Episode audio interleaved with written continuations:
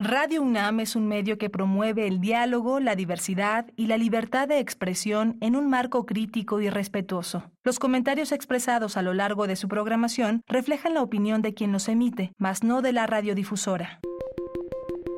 Hipócrates 2.0 Nutrición. Bioética. Estrés. Vacunación. Salud. El Programa Universitario de Investigación en Salud y Radio UNAM presentan Hipócrates 2.0. Investigación y vanguardia en salud.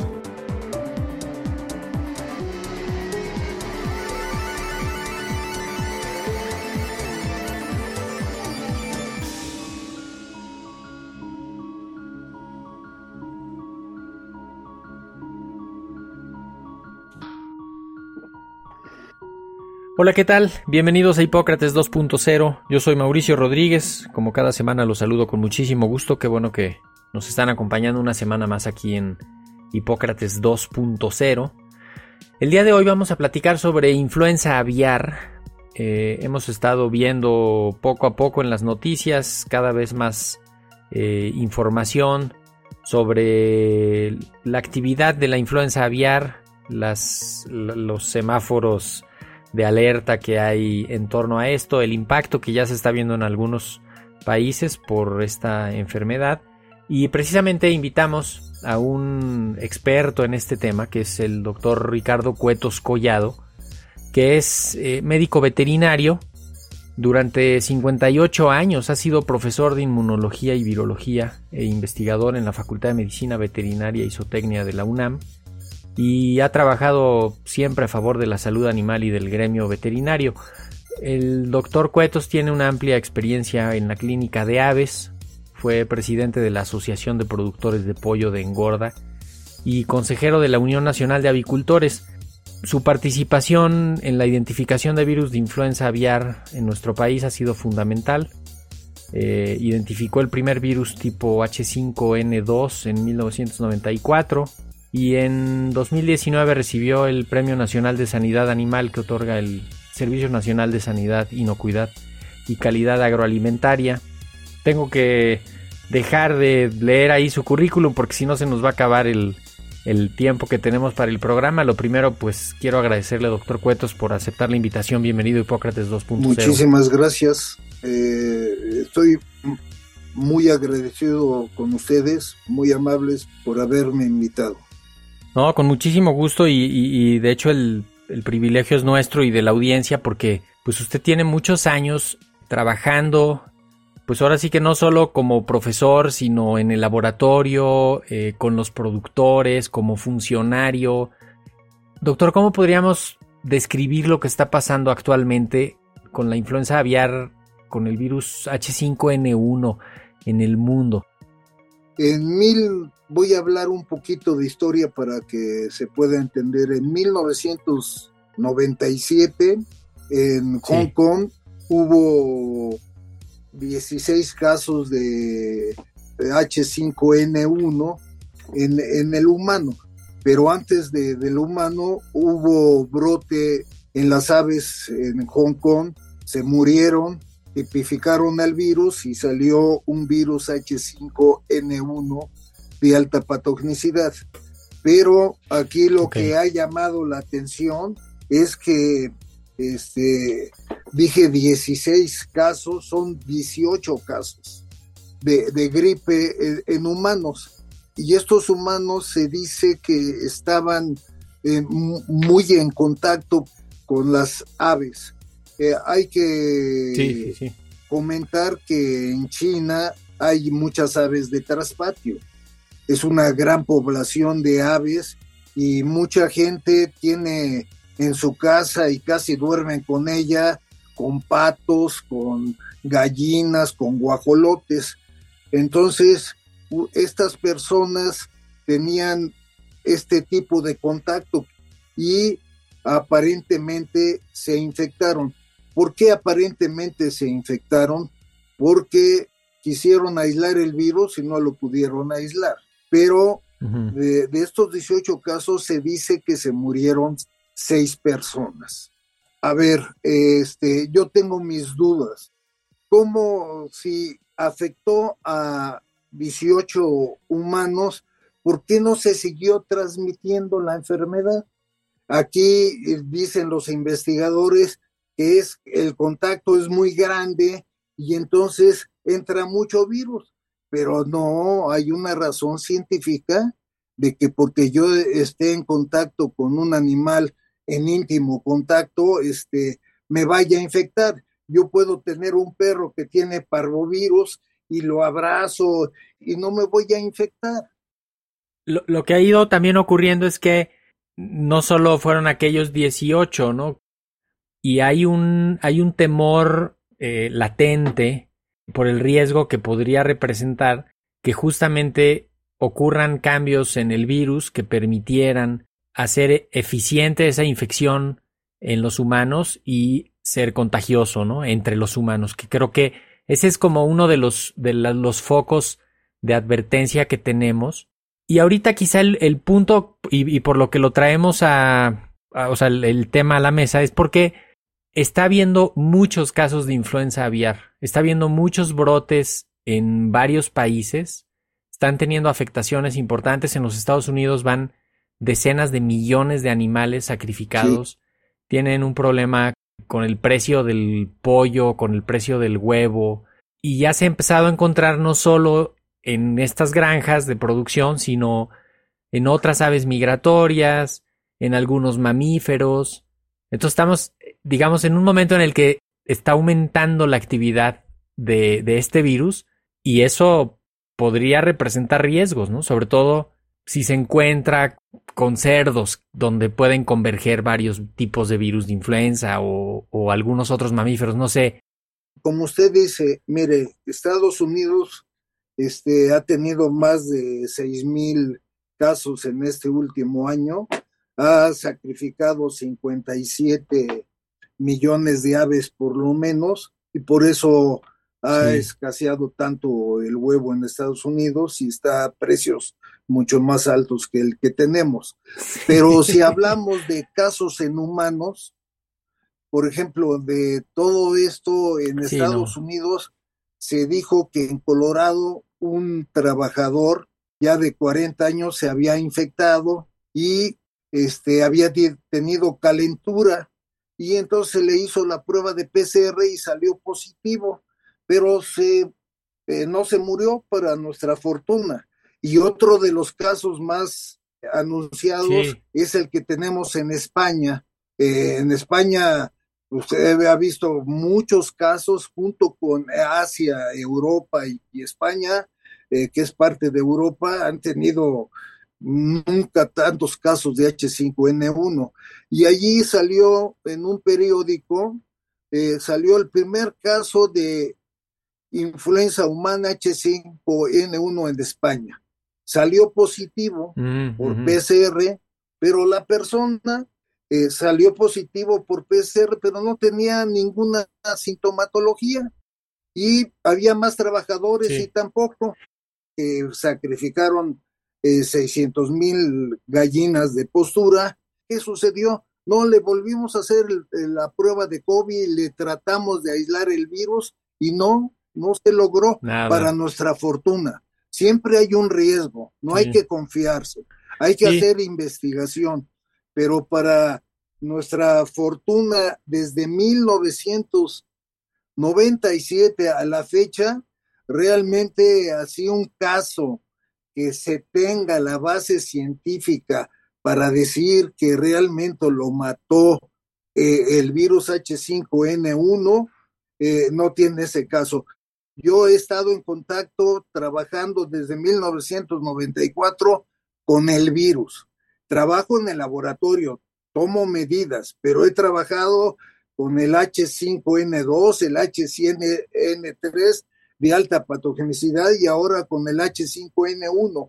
He estado adentro de las granjas donde se han muerto el 50%, todavía con aves enfermas y para mi fortuna no me he infectado, si fuera, qué, bueno, ¿no? Eh, pero ya es una persona que soy un chamaco, mi sistema inmune ya no funciona igual y sin embargo no. Eh, no. me, no me he infectado.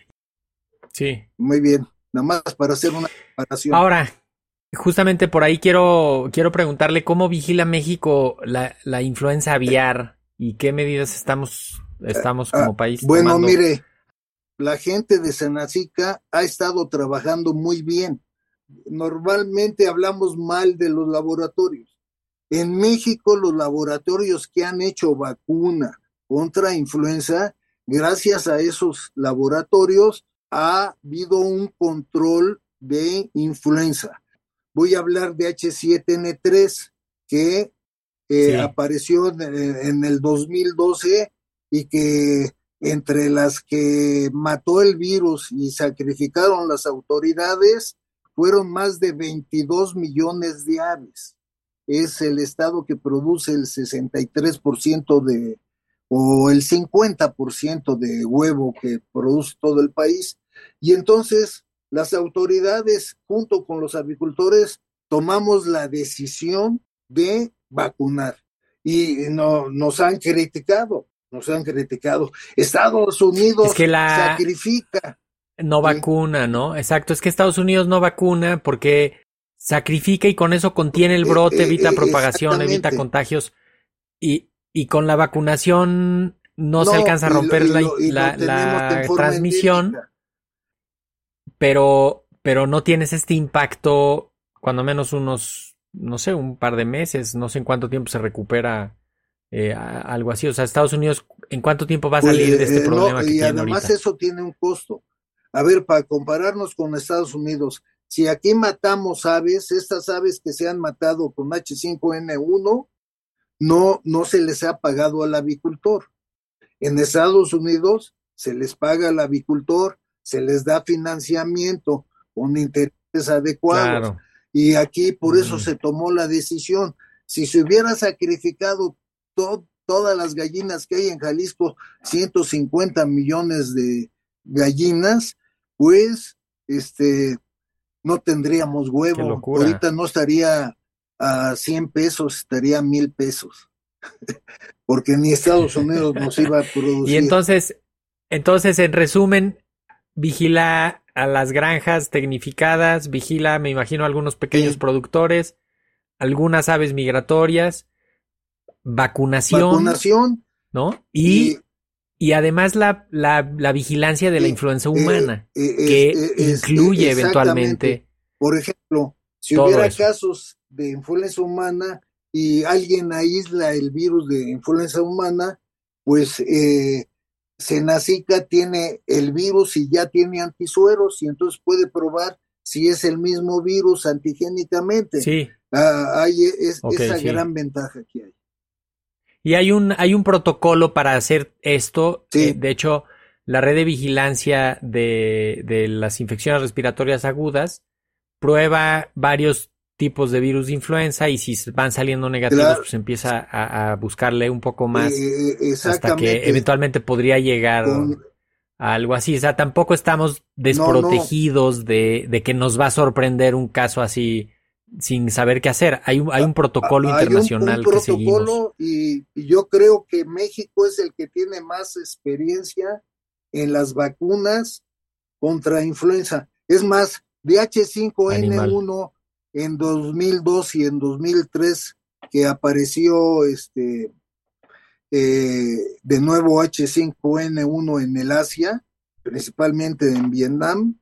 Este, Sí, sí, sí. pues aquí un laboratorio nacional que estaba haciendo vacunas contra el H5N2 eh, pi- pidió a ver qué virus era H5N1 y un virus de H5N2 era antigénicamente igual al H5 y entonces hizo una vacuna y se ha usado en el Asia. Qué Bueno, bien. Quiero qué que bien, se sepa bien. porque siempre nos criticamos. Sí. Sí. No, y, y esto es muy importante eh, destacar justamente esas diferencias que cada país tiene que hacer en función de su realidad. A veces queremos trasladar lo que hacen en otros países directamente acá y no nos funciona y no es correcto estar eh, anhelando siempre lo que está haciendo Estados Unidos siempre y más bien cómo México diseña y, y aborda el problema de acuerdo a su realidad, eso es un punto eh, completamente, completamente favorable.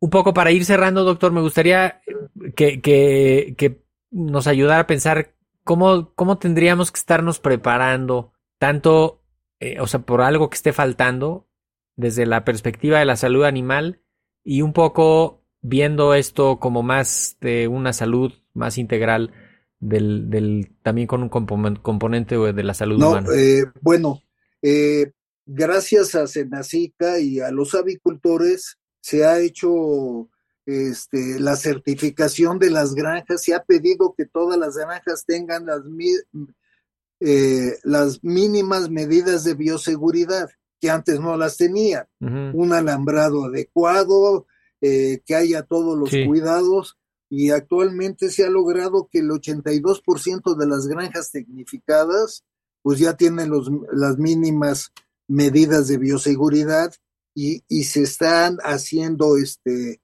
eh, periódicamente cada dos o años o un año la supervisión. Entonces esto va a ayudar. Y el otro punto que cuando hablo de bioseguridad, que va a proteger a la sanidad animal y también a la sanidad del hombre, a la salud del hombre, mejor dicho, pues es la notificación. Siempre les he dicho a los avicultores, hay que eh, notificar. ¿Qué le vamos a avisar a las autoridades? A las autoridades y a todo el gremio avicultor en la zona para tomar medidas inmediatas y, no esperar a difundir la, la, enfermedad. Esto es lo que ha, más, ha causado más problemas en el país. Sin embargo, con H5N1 ha habido este tipo de comunicación. Los avicultores han avisado y eh, se ha hecho cuarentena. Los 13 estados que han tenido problemas en, en las granjas y que se han sacrificado 6 millones de aves, pues estuvieron en cuarentena y se sigue eh, haciendo pruebas de PCR y serología para ver si ya no hay ningún problema y afortunadamente se han quitado eh, todas las cuarentenas. El último estado fue Yucatán, que tuvo varios y, la levantó. y ya está levantada. Entonces, sí, sí hemos aprendido bastante. Y además la, vacuna, Totalmente, la, vacunación está, Eso. se dio preferencia, y esto lo hizo muy bien la autoridad, principalmente a las progenitoras, a las reproductoras, que son las mamás de los pollitos, y de las pollitas literalmente. y que están en zonas libres, porque en estas zonas están libres de H5N2 y de H7N3 y entonces se permitió la vacunación con H5N1. Quiero que se han estado, eh, me ha asombrado que se están haciendo bien las cosas. También me parece relevante destacar que hay, hay cierta confusión también en el público en general sobre el riesgo que representa esto que puede ocurrir en las granjas para la población general. Entonces creo que vale la pena puntualizar que sí pudiera haber un riesgo local para los trabajadores de la granja, sobre todo para los que están en contacto directo con los animales. Eh, hay protocolos de protección, también la cultura de protección de COVID nos ha ayudado a, pues, a estar todos bien familiarizados con los cubrebocas de alta eficiencia y a cuidarnos cuando tenemos síntomas pero también hacer énfasis en que no representa riesgo para el consumidor final. También.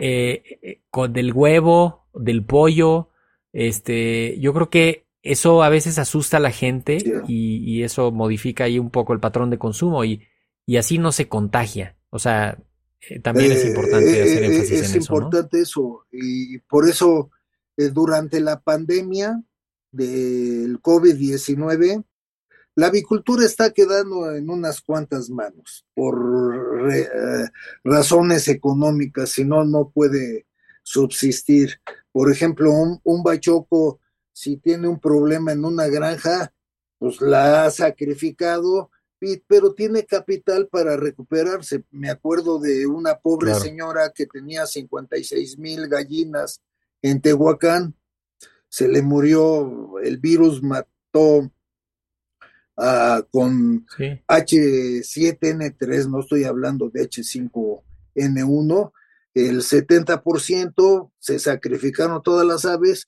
pues obviamente esta señora ya no es avicultora. Entonces, eh, con la pandemia, eh, estas compañías eh, les daban toda la protección, hacían pruebas de PCR y si alguien salía positivo, este, lo mandaban a su casa y todos fueron asintomáticos. No hubo un, solo caso de COVID-19 de, de, todas las... Eh, y, teníamos comunicación y también hubo eh, pláticas eh, para decir lo que estaban haciendo los agricultores y que lo están haciendo actualmente. Y, igual el H5N1, a pesar de que ha habido 50 casos, no ha habido un solo caso positivo a H5N1 en los trabajadores.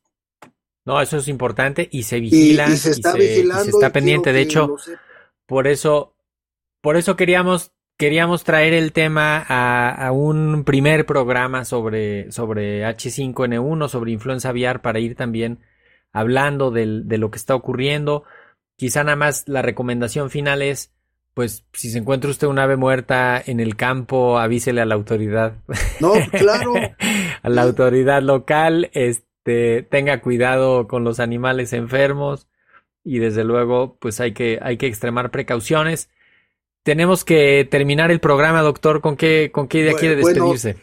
aquí le voy a hacer una súplica a todos los investigadores y a la OIE. Antes, eh, todos los datos que daban, teníamos aquí en el teléfono.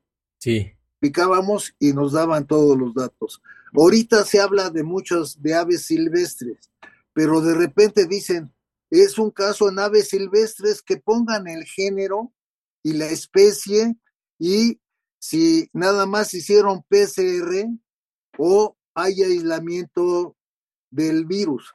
Aquí en Senacica tenemos el protocolo. Si sale positivo a PCR, se tiene que aislar el virus. Se tiene que inocular en embrión de pollo y se hace la prueba de patogenicidad. Y en aves silvestres eh, hablan aves silvestres y muchos creen que es cualquier ave silvestre y para mí la mayoría van a ser aves acuáticas. Aquí en México, además, eh, digo, con seguridad, estando presente en Senacica, tenemos este virus aislado de, de chachalaca, de influenza, H7N3, y de un gorrión y también en Jalisco de los anates. E, esto es importante. De patos, de, gaviotas, de... sí, porque hay, hay historia, por ejemplo, en 1997, ahí se dijeron que también unos felinos habían comido patos y, o aves y se habían enfermado y estaban muertos, pero e, esos son datos, ¿no? Sí, no. Así no es el, la vía de contagio principal, más bien es a través de, del contacto con las secreciones. Pues nos tenemos que, que, despedir, doctor Ricardo Cuetos Collado, profesor, investigador de la, de la Facultad de Medicina Veterinaria y Zootecnia de la UNAM y desde luego pues un, un elemento clave para entender lo que se ha hecho durante los últimos 30 años, 40 años en, en función de la, de la influenza aviar en nuestro país. Le agradecemos muchísimo que haya estado acá en Hipócrates 2.0. Sí, muchísimas gracias a ustedes. Pues con esto ya nos despedimos. Se nos vino el tiempo encima, ya decíamos con el doctor. Muchísimas gracias por habernos escuchado. Yo soy Mauricio Rodríguez, espero que les haya gustado el programa, que le pongan atención, que sigamos viendo qué va pasando con la influenza aviar y pues por lo pronto ir construyendo con información y con pues con consejos útiles eh, poco a poco vamos viendo cómo se desenvuelve este, este tema. La próxima semana nos escuchamos nuevamente. Muchísimas gracias. Quédense en sintonía de Radio UNAM.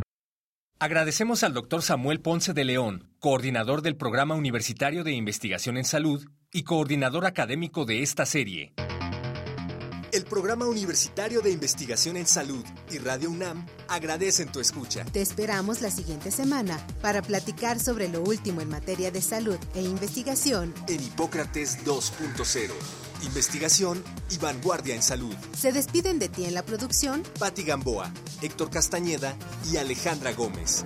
Hipócrates 2.0. Radio UNAM. Experiencia Sonora.